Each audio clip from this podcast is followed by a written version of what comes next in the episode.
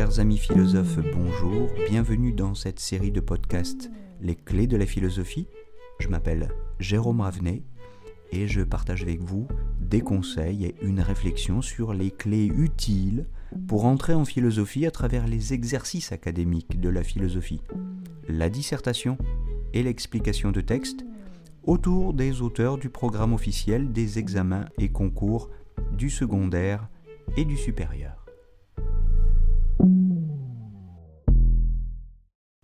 Chers amis, bonjour. Ce podcast est consacré à la question du cogito chez Descartes, à la question de la conscience telle que Descartes la pense, la conscience comme intellect, comme mental, comme activité mentale, et non pas comme instance psychique. La conscience chez Descartes, ce n'est pas un ensemble de représentations, ce n'est pas un ensemble de contenus de pensée, mais c'est le simple fait de penser. C'est la pensée elle-même en tant qu'elle pense. Et cette pensée, ce cogito, cogito qui signifie en latin je pense, le fait de penser, ce qu'on résume par la conscience, c'est le modèle de toute vérité. Une vérité absolue, car c'est bien ce que cherche Descartes dans les méditations métaphysiques, dès le début desquelles il nous dit que il est à la recherche d'un fondement pour la science. Ce qu'on appelle la science, en son temps, lui semble douteux, incertain, et il est à la recherche d'un nouveau principe, pour la science. Il veut la refonder, l'asseoir sur des bases solides.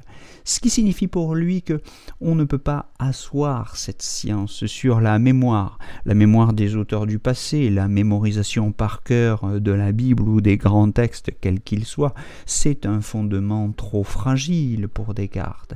On ne peut pas fonder la science sur euh, l'imagination, on ne peut pas non plus la fonder sur les sensations. Ce que nous connaissons du monde par les sens est incertain, aussi trompeur, parce que les sens nous trompent. Quelquefois nous voyons une oasis dans le désert alors qu'il n'y a rien, c'était un mirage.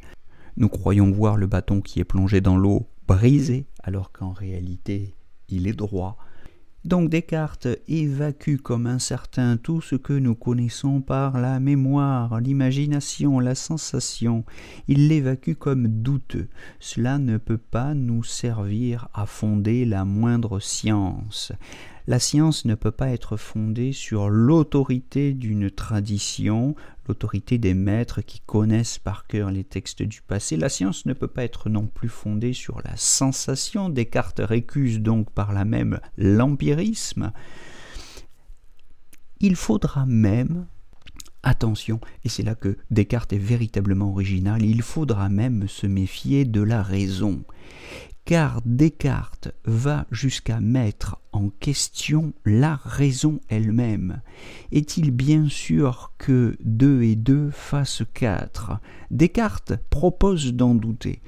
On peut croire un instant que Descartes a perdu la raison, justement, qu'il est devenu fou.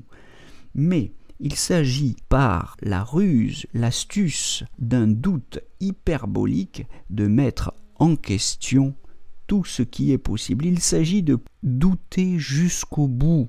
Et la raison elle-même n'a pas à être épargnée par le doute, car elle est elle-même suspecte. On se souviendra que Descartes est un lecteur de Montaigne, et que Montaigne déjà doutait de la raison. Alors Descartes nous propose l'hypothèse du malin génie, fameuse hypothèse qui permet à Descartes de mettre en question la raison. Descartes nous dit Imaginons qu'il existe un malin génie qui s'amuse à me tromper à chaque fois que j'additionne 2 et 2 et que je crois que ça fait 4. Peu importe que cette objection soit peu probable et qu'elle ressemble à l'objection d'un délirant, elle est en tout cas possible et il revient au philosophe qui veut être raisonnable ou rationnel jusqu'au bout de répondre à cette objection possible.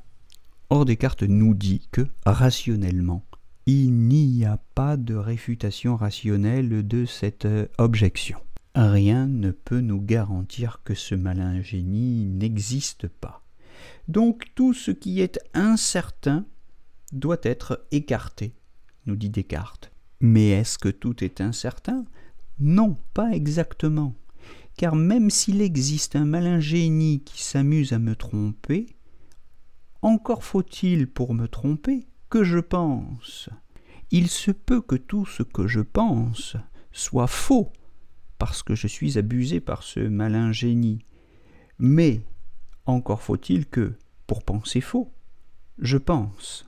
Il se peut que le contenu de toutes mes pensées soit faux, mais le fait même de penser, lui, est absolument vrai. La conscience que j'ai de penser est absolument certaine.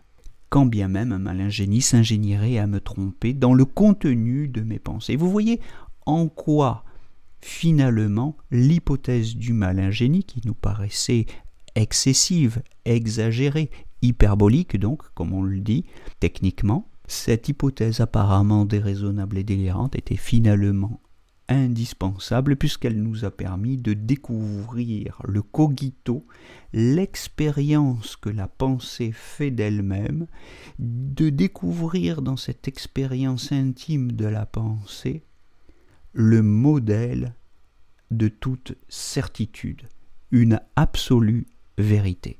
Et c'est ainsi comme on le voit que, reprenant à Montaigne la méthode du doute, s'inspirant d'un certain scepticisme contre la raison qui lui vient de sa lecture de Montaigne, Descartes pousse la réflexion un petit peu plus loin. Montaigne s'arrêtait à une question, pour ne pas se contredire lui-même, à la question que sais-je? Descartes, lui, peut affirmer l'existence d'un cogito.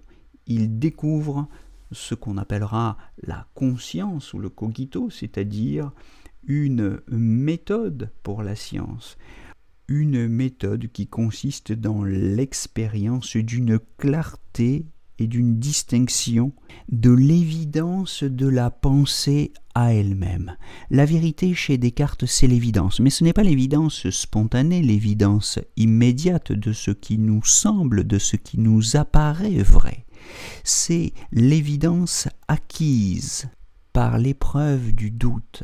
Cette vérité, cette évidence, c'est celle de l'indubitabilité et c'est ainsi que se définit l'expérience véritablement métaphysique de la conscience ou du cogito chez Descartes. Voilà, alors j'espère évidemment que ce cheminement de quelques minutes qui résume la première méditation de Descartes vous aura aidé à faire l'expérience de pensée fondatrice que Descartes nous invite à goûter, à savourer dans sa première méditation métaphysique. En tout cas, j'espère que ces quelques notions fondamentales, ces quelques notions clés qui balisent la réflexion auront contribué à enrichir votre dictionnaire de philosophie. Et je vous donne rendez-vous très bientôt pour un nouveau podcast des clés de la philosophie. Belle journée à tous